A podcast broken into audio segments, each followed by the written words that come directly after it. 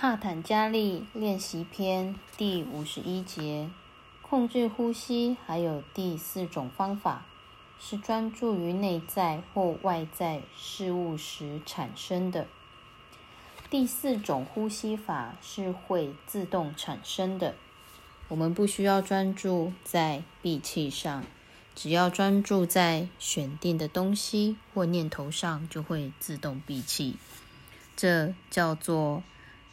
开瓦拉孔巴卡，即在深度冥想时自然产生的无意识又轻微的闭气。当心灵静止了，气也会静止的。当我们很专心的读一本喜欢的刊物时，会不自觉的屏住呼吸。此时如果留意气息，会发现难以呼吸。如果正专心时被打扰了，我们会深深的叹一口气，正好补上了闭气。同样的，如果突然传来可怕的消息，我们的呼吸会暂时停止。接着我们会做深呼吸，那是因为突然的消息让我们的心停止了，也让呼吸停止了。当我们在诵经或冥想时产生了闭气的情形，那是很好的现象。因为只有当你的身体组织准备好了，才会产生这种现象。如果我们非常专注，并且入定，呼吸甚至可能会停止数分钟之久。在三摩地的境界里，有时呼吸会停止几小时，但人却不会死亡，因为在这种境界下不会消耗能量，能量被保留下来了。通常来说，我们会消耗许多能量。所以需要不断的储存更多的能量，就像我们开车时，车子的点火器、喇叭、方向灯都会消耗电瓶的电量。当电瓶的电被消耗时，引擎内的发电机就会输入更多的电流。如此一来，电瓶又能维持它的电力了。如果发电机产生过多电流，电池会过热而损坏，所以需要。断流器来控制它，也就也就是在发电机过热以前截断电流。虽然发电机仍然在产生电流，但电流不会进入电瓶。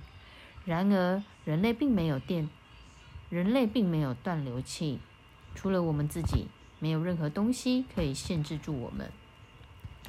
当我们将车子熄火，停在停车场，电瓶的电不再消耗，也就。不需再输入更多的电了。同样的道理，当我们互相交谈时，是在消耗人类的电流气，所以需要加入更多的气。我们的呼吸系统就好比发电机，吸气是为了吸更多的气，以维持电瓶的电力。如果我们不说话，就不需要吸入那么多的气了。如果我们摆动四肢，我们。得加入许多能量。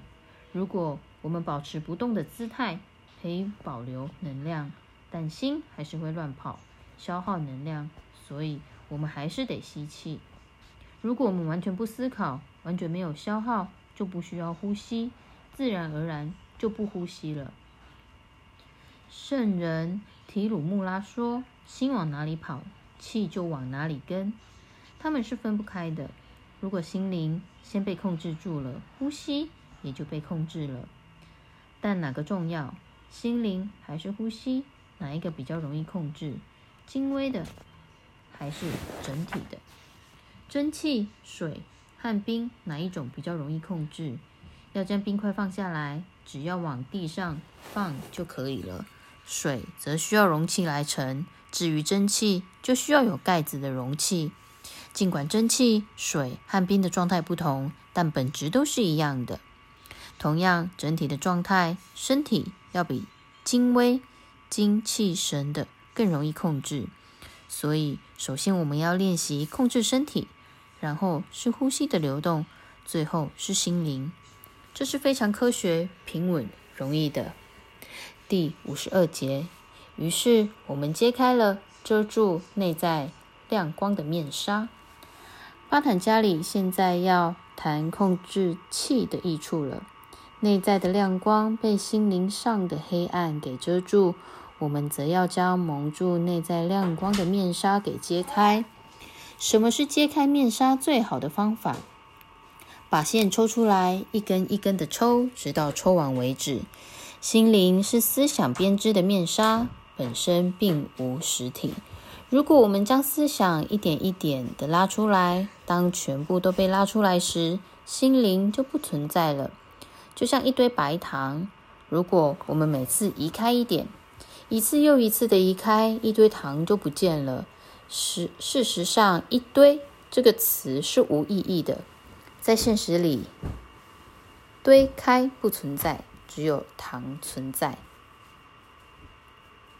又如木头被制成各种东西，椅子、桌子、板凳，或是柴薪，不过是不同的外表被换上不同的名字而已。虽然外表改变，本质还是没变的。我们的本质就是自己。只要我们能分辨身或心，我们就是人类。呼吸控制法揭开了这层面纱，它间接的帮助我们认识了一的意义，一个永远不变的“一”。